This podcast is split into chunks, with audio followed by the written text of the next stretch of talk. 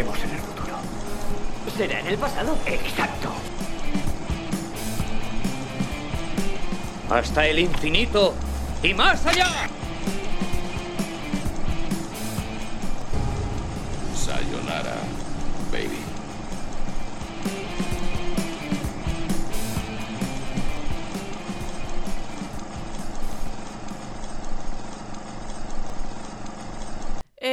Somos Alicia, Judith e Irene y estamos de cine.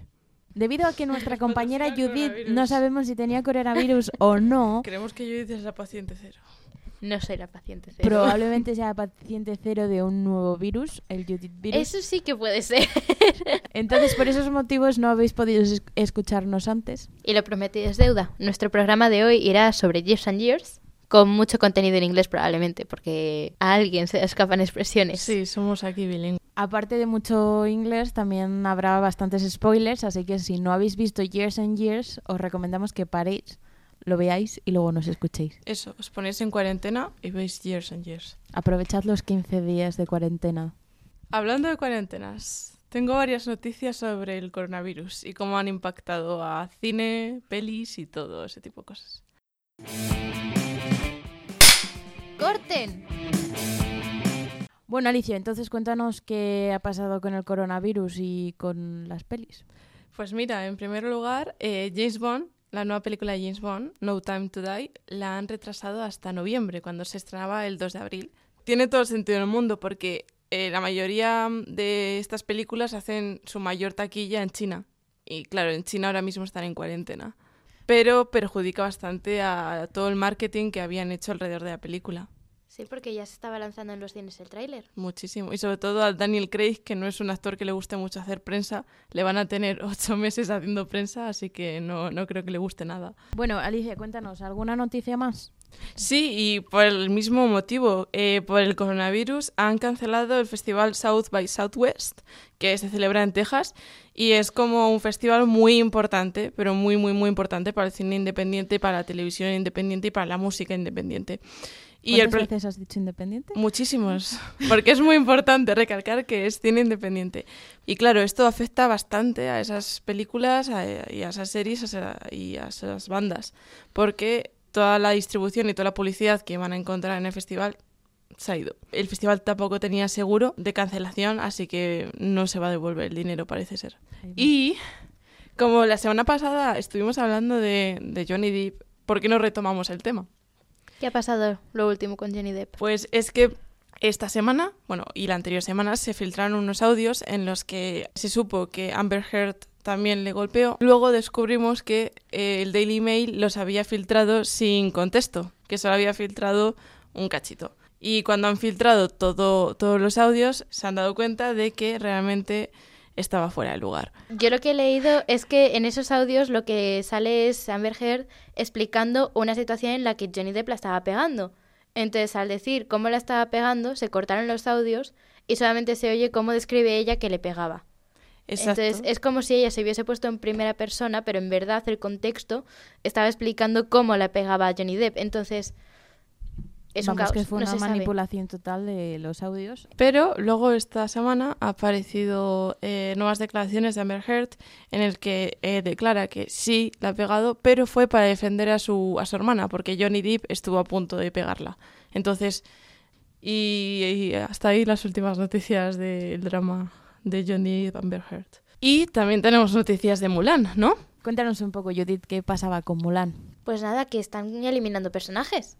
En el live action, cada vez que se sabe algo nuevo sobre este live que creo que se estrena el mes que viene, en abril, A lo Marvel, borrando personajes. Se están marcando en Thanos. pues están quitando un montón de personajes porque primero quitaron a Mushu, supuestamente por todo el tema de cultura oriental, asiática y tal, y bueno, pues es muy respetable. Pero el último que han quitado es el General Lee, que cuando se ha enterado el público, pues mucha gente ha entrado en cólera porque el General Lee es una pieza fundamental de la película de Mulan. Pero Disney ha declarado que le ha quitado por, el movimiento Me Too. Se han acogido a la idea de que el General Lee es la figura de poder en el ejército, mientras que Mulan es un soldado, y que si se establece una relación entre ellos como la que se muestra en la película original de Disney, entonces estaría habiendo una posición de ejercer poder de un superior hacia un subordinado. Entonces, eh, se considera que eso estaría muy en contra de todo el movimiento Me Too y por eso lo han quitado. Pero claro, las redes no se han quedado calladas y en Twitter enseguida ha saltado el público diciendo que si en verdad eso era una tontería,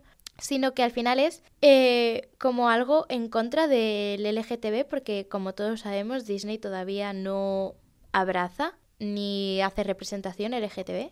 Pero bueno, Disney todavía no está haciendo mm, representaciones significativas LGTB y se considera por parte del público original de Mulan que el general Lee sería un personaje LGTB en toda regla, considerándole bisexual puesto que se muestra interesado en Mulan antes de saber que Mulan es una mujer.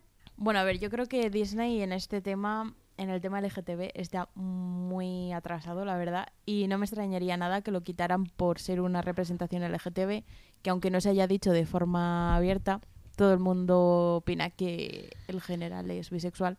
Pero bueno, en algún momento se descubrirá por qué han quitado realmente al general y dudo muchísimo que sea para empoderar a, Mulan, a Mulan. Sí, nada que añadir. En algún momento se sabrá. Bueno, Alicia, cuéntanos, ¿tienes más noticias? Pues no tengo más noticias. Pues hasta aquí la sección de las noticias. Bueno, chicas, os interrumpo un momento la próxima sección porque acabo de leer en las noticias que Ortega Smith ha dado positivo en coronavirus. Bueno, bueno, bueno, el coronavirus, la de noticias que nos está dando este programa. La verdad es que se está creando una histeria y una alarma social bastante potente con el coronavirus, que además de afectar a, a esta industria, está afectando a muchos más sectores. Y la verdad es que parece, parece esto ya una, una distopía. Distopía como Years and Years. Hablando de Years and Years. Pasamos a la siguiente sección. Venga, dale. Y en el punto de mira. Y en el punto de mira, pues Years and Years y las distopías. Que últimamente, bueno, últimamente ya menos, pero en los últimos años han tenido muchísima potencia. Sí, sí, sí, sí. O sea, con el remake, por ejemplo, de Blade- de Blade Runner, que, que hizo Denis Villeneuve, que se llama Blade Runner 2049.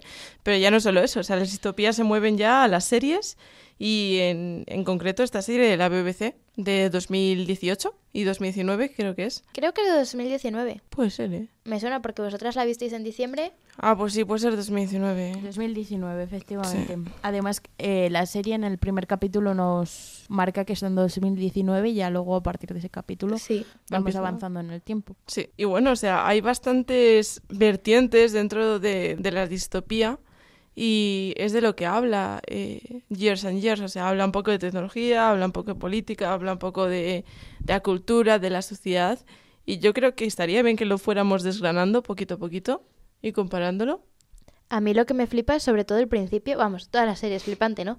Me flipa muchísimo el principio, que es una mujer de, de una familia, pues simplemente está teniendo un niño, todo muy normal, y me encanta el, el hermano mayor, bueno, hermano pequeño, cogiendo al bebé y diciendo, ay, mira qué cosa más mona, y diciendo a todo el mundo, va, tú deberías también tener hijos porque se te dan muy bien. Y él empieza, no, porque tú piensas que de aquí a cinco años el mundo en el que va a vivir este niño va a ser un caos. Y de repente aceleran el tiempo y van pasando esos años y estás viendo todo lo que van pasando durante esos años. Toda la evolución política, social, climatológica. O de evolución, porque Sí, Para empezar, vuelve a salir elegido Trump. sí, ¿Estamos hablando de una distopía o estamos hablando de una visión de futuro? No es una distopía, es que Sabremos en suena, suena bastante, sí. Y, o sea, bueno, además de eso, a mí me, me impresionó un poco la parte tecnológica. Porque, bueno, te presenta la parte tecnológica a partir de, de un personaje, que es la, la hija de Steven, creo que se llama Bethany, y te la pinta como una, una adolescente que está obsesionada con los filtros estos típicos de Instagram, pero esos filtros han evolucionado hasta que son reales, te los pones en la cara Como una realidad aumentada, pero Eh, que no sí. necesitas ningún dispositivo para verlo, prácticamente. Efectivamente, y ahí empieza a surgir el, el tema del transhumanismo y cómo, cómo esta chica, que es adolescente, eh, quiere convertirse en, en una especie de mitad robot, mitad humana, o sea, implementar tecnología en su cuerpo, como No, chips. la idea original de Bethany en- el primer capítulo, por lo menos, es directamente descargar su conciencia dentro de, de una base de datos para ser de esa manera eterna. Claro. Simplemente quiere deshacerse de su cuerpo. Claro. A mí eso, no sé, me, me impresionó muchísimo y dije, guau, esto es imposible que, que pueda ser real, pero luego empiezan a hablar de laboratorios en Suiza donde lo hacen y digo, wow. Y claro, realmente no pasas del primer capítulo al segundo y que ya exista, sino que a lo largo de todos los capítulos va teniendo una especie de evolución de primero unas partes de robot en el cuerpo y luego ya así que se ve más sí. posible ese futuro. mm, Sí, sí. y de cuerpo. hecho, en el último capítulo pasa. No con ella, pero se ve esa tendencia. Mm. Y además es curioso porque el transhumanismo sí que es una tendencia real. O por lo menos eso dice Wikipedia.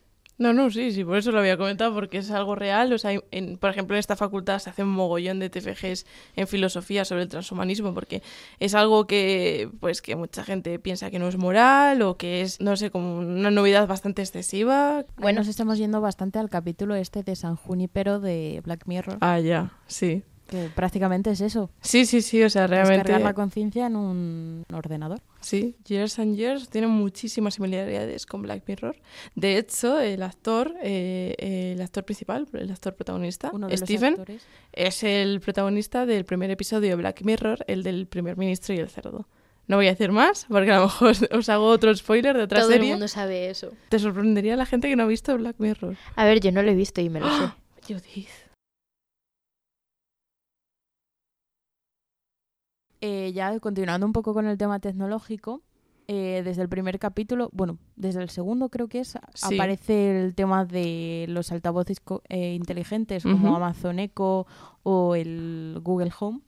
Y bueno, eh, desde un principio nos muestra como una realidad muy cercana, que es el tema de la domótica y de estar hablando un altavoz para que te vaya ayudando, pero a lo largo de los capítulos, como avanza en el tiempo, se va volviendo más inteligente e incluso llega a no necesitar un propio altavoz, sino que está en las propias paredes. Exacto, y además, o sea, también se ve cómo hay eh, ciertos sectores de la población que rechaza que eh, la tecnología evolucione tanto. Por ejemplo, la abuela Muriel, eh, básicamente, mucho. sí, le dice, le dice a la nieta, oye, eh, dame otra vez el, el altavoz físico porque es que esto no me gusta hablar con las paredes. Sí que lo vemos bastante la evolución esta en la abuela, que lo va rechazando, pero a la vez lo acepta para poder hablar con ellos, porque a través del propio altavoz hacen llamadas entre Sí. todos, llamadas conjuntas, que esto a día de hoy sí que es posible, pero un poco entre comillas, la verdad, porque Mm. tienes que tener el mismo dispositivo. Yo que sé, a lo mejor en dos años estamos hablando con los altavoces inteligentes Sí, en vez de con el móvil. Sí, sí, totalmente. Aparte es bastante interesante el tema de este altavoz y la opción link familiar. Simplemente tienen que decir link familiar y ya llama a, todo el- a toda la familia con- que está conectada. Sí, bueno, eso no dejaría de ser un- una llamada grupal. Es una llamada grupal, pero ya directamente lo tienes muy predefinido. Judith, eso existe. ¿eh? ¿Existe? Sí, Sí, en Hostia. Skype, en Skype tienes grupos. claro, nosotros hemos hablado Es más, en, en Sí, el- vale, en pero- WhatsApp puedes hacer llamada por el grupo y que se meta quien quiera la llamada. Ay, o sea, por ejemplo, el link, fa- el link familiar este también, acuérdate cuando muere el padre de los chicos, de los protagonistas, y dice link familiar menos tal, tal, tal y tal. Pues Es eso que también esto no es puesto. innovador. ¿Que no es innovador? No. Pues a mí me dejó muy flipando. O sea, Pero a ver, todo esto ya existe, o sea, con Skype o con Discord. No sé, a mí me da, me da miedito, ¿eh? Pero yo bueno. es que soy muy pro, pro tecnología y Alicia es muy de... me da miedito la tecnología. Sí, soy analógica totalmente. es peligroso, pero todo es peligroso. Igual que es peligroso, también está ejerciendo un beneficio, yo creo. Es muchísimo más rápido y sencillo decir a un altavoz, oye, llama al link y ya lo tienes todo hecho, que coger el teléfono, ir buscando uno por uno para llamar, hacer la llamada grupal. Bueno, y ya por último, en el tema de tecnología tenemos un dispositivo que en la serie lo llaman Blink, que es una especie de boli. Del tamaño Bueno, de un boli. Tamaño de un boli al principio, porque luego acuérdate que al final son tamaño torre. Y lo que hace es apagar todos los dispositivos en, en un radio de kilómetros. Claro, o sea, ha evolucionado desde el principio y es eso, el objetivo es apagar toda la tecnología para que estés totalmente aislado. Pero eso ya existe, ¿no? O sea, aparatos que capan. Sí, pero bueno, una cosa es que aparte la señal de wifi o la señal de teléfono y este en este caso te apaga los dispositivos directamente. Entonces, en un principio te lo venden como algo muy bueno para tema escuelas y eso, para que los niños no estén con el móvil y luego lo utilizan para tenerlos retenidos en un campo. Ya. de concentración. sí. Sí. es un campo de concentración y ahí nadie puede hacer nada mm, ni con teléfonos, ni siquiera baterías portátiles, nada sirve. Y en el plano social, pues quería destacar lo de las clases sociales. No sé qué pensáis, pero creo que se distinguen bastante, bastante bien. Por ejemplo, no es lo mismo el barrio en el que vive Rosy, que vive en un barrio obrero, hasta en un punto les aísla a, a ese barrio, y como el barrio que vive Stephen, que se, se dedica a las finanzas y vive en, en una especie de, de chalet que vale millones de, de libras. Y no sé, como que se distingue bastante bien las clases sociales. También hay que destacar que la serie está basada en Londres. Eh, Sí. por ejemplo, a la abuela Muriel, ella vive fuera de la ciudad, ella vive en el campo, y ahí no se nota. No hay ningún distintivo. Pero dentro del propio Londres, por ejemplo, en, bueno, es una serie muy cortita, tiene seis capítulos, ¿no? ¿Seis? ¿Ocho? Sí, seis, creo, sí. Y creo que en el tercer, cuarto capítulo, cuando Rosy intenta poner una autocaravana de comida, porque volviendo a la tecnología han sustituido a las cocineras por platos ya cocinados, que simplemente hay que tirar de un cordón. Volviendo al camión de comida que monta Rosy, no la dejan estacionarlo en ciertas zonas porque el barrio al que pertenece ella. Es un, son distinto tipo de clase digno de los Sí, Juegos sí, del sí, Hambre. Sí, o sea, es discriminación de clase, totalmente. Luego, eh, Rosy termina votando a Vivienne Rock, que es como una política de extrema derecha, muy a lo Marine Le Pen del Frente Trump. Nacional, Trump. Pero sí, o sea, se parece bastante a Le Pen. Pero. A mí me recuerda más a Trump, en el sentido de que empieza en la tele, ella es una empresaria que la invitan a un programa de televisión y como hace una coña eh, hablando soezmente y hablando mucho de la gente de la calle, de Londres, de Inglaterra y no, no se preocupa por el resto de Er- Europa o del resto del mundo, enseguida empieza a ganar popularidad y se mete a la política creando su propio partido, que eso no es algo que haya hecho Trump pero se mete a la política y se ve cómo va ganando apoyos por la brutalidad, sin- sinceridad que Sí. demuestra. Y claro, luego termina, termina el partido por crecer tanto en las clases obreras como en las clases más altas, al- tipo Vox. Y no sé, empieza, empieza bastante turbio el asunto porque Rosy termina por votarles. Empieza diciendo, bueno, sí, de broma, me parece graciosa. Y luego ya termina votándola. Luego acaba siendo otra fanática porque termina yendo a verla a un A los meetings. a los sí. y empieza a chillarla para que le se haga una foto con ella y todo. Entonces yo creo que sí que está representado bastante bien. Yo creo que tanto Trump como Vox, como cualquier otro partido así. Al fin y al cabo, esta serie es una satirización, es lo que podría pasar en el futuro, es, Hmm. Si es que ya está es pasando. llevar al extremo situaciones actuales. Ni tan en el extremo, yo creo que No es para nada el extremo, está pasando No, ya. es demasiado realista esta serie, que es lo que más miedo da de ella. todo lo que hace Vivienne Rook en la BBC lo ha hecho Trump en, en Fox y Marine Le Pen en las cadenas francesas, o sea, y todos los partidos de extrema derecha terminan teniendo bastante hueco en la televisión y se les representa. Pero bueno, eso es otro debate. Y mm, otra cosa en el tema social es Víctor. Víctor es el, el novio de Dani, le conoce en un campo, en un campo de refugiados.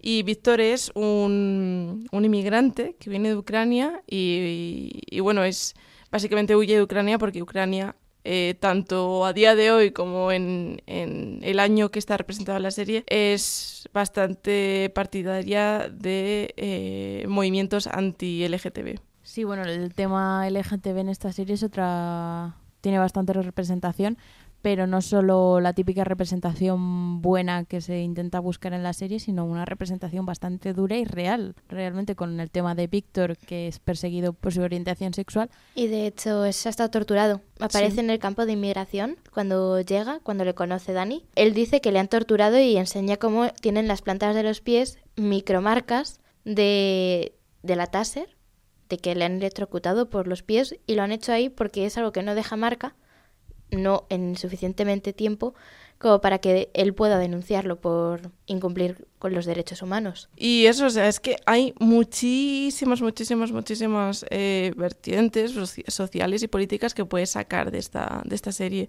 todas actuales, y la evolución que se representa en la serie es bastante probable que pase en la vida real. No queremos ser tan negativos.